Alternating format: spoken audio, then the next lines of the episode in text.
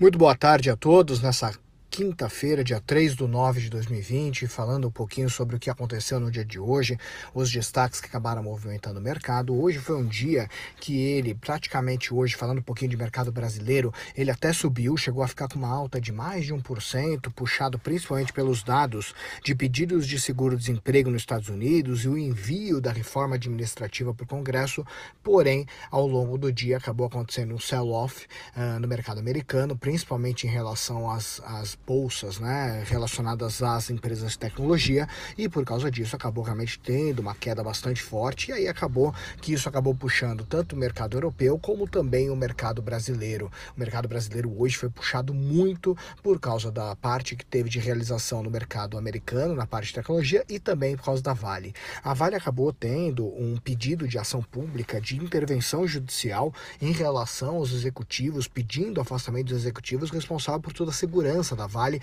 justamente porque, se você recorda, na semana tiveram alguns temores que duas barragens poderiam estar um pouquinho complicadas e, por causa disso, foi acionado uh, um dos protocolos de segurança. E, por causa disso, teve essa ação movida né, pela, pela parte civil brasileira para justamente você ter essa intervenção na Vale. O índice só não caiu mais por causa das empresas americanas aqui no Brasil, como esse reflexo, porque os bancos acabaram segurando. Só para ter ideia, o impacto disso acabou levando muitas empresas para baixo. A Vale representa quase 11% do Ibovespa, porém acabou que esse índice né, só não caiu mais, terminando o dia abaixo dos 100 mil pontos, principalmente por causa dos bancos. Os bancos eles representam 14,96% do índice do Ibovespa e acabou que eles conseguiram puxar o índice um pouquinho para cima, é, amenizando bastante da queda que poderia ter acontecido. Somado ao dia de hoje, um índice que acabou, um indicador que acabou realmente prejudicando ainda mais o mercado, sem dúvida alguma, é que a reforma administrativa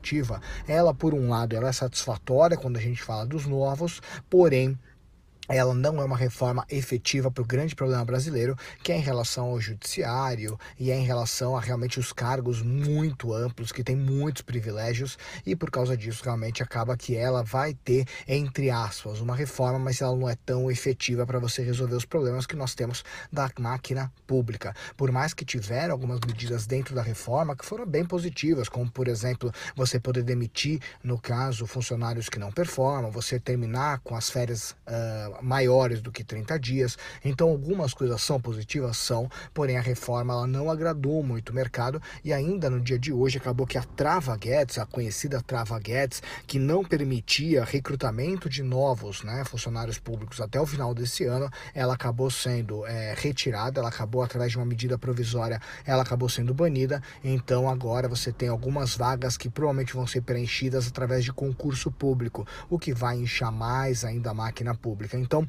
hoje foi um dia que poderia ter sido muito positivo, principalmente por causa das notícias americanas, onde hoje o seguro, o pedido de seguro-desemprego foi de 881 mil, abaixo das expectativas, então esse foi um número positivo. E além disso, também a gente teve um ótimo indicador que a produção industrial brasileira, ela cresceu em 25 dos 26 setores analisados, crescendo 8%. Porém, a gente foi bastante prejudicado pela Vale, a gente foi bastante prejudicado pela Nasdaq, que acabou realmente tendo esse sell-off em relação relação a muitas empresas de tecnologia, como a Apple, por exemplo, caiu 8%, como o Google caiu 5%, e também a gente acabou realmente sofrendo bastante com o que acabou indo de reforma administrativa. O caso é que a gente vai torcer agora para realmente a gente poder recuperar grande parte do índice amanhã, mas hoje o Ibovespa acabou fechando com uma queda de 1,17% a 100.721. Uma boa notícia é que o dólar acabou também tendo uma queda, indo, caindo 1,27%, fechando o dia 5,29 e somado também ao dia de hoje, a curva de juros também teve uma queda de 5 pontos base,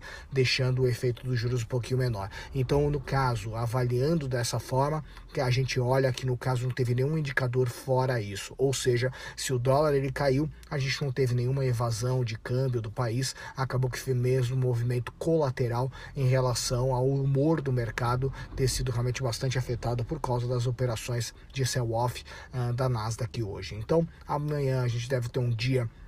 que a gente tem que torcer para poder ser um dia positivo para recuperar parte da queda. Porém, esse é o resumo do dia, os destaques do dia. Eu espero que amanhã de manhã a gente possa se encontrar de novo nesse bate-papo que a gente gosta tanto de fazer para poder te informar da melhor forma. E eu recomendo muito que amanhã, ou que hoje, ou no momento que você tiver um pouquinho mais de tempo, você pegue nosso canal no YouTube, você possa pegar nosso canal nos podcasts, para que você possa poder uh, ter o máximo de informações, o máximo de bagagem em relação ao mercado financeiro, mercado de investimentos porque a gente prepara muito material, não só para poder realmente ajudar nossos clientes, mas ajudar todos os seguidores que gostam de informações relacionadas ao mercado financeiro. Então espero realmente que você possa aproveitar. E se você não nos segue nas mídias sociais, recomendo muito que siga, porque a gente está preparando muita coisa bacana para o seu dia. Um grande abraço e a gente se vê até amanhã no Morning Call. Tchau, tchau.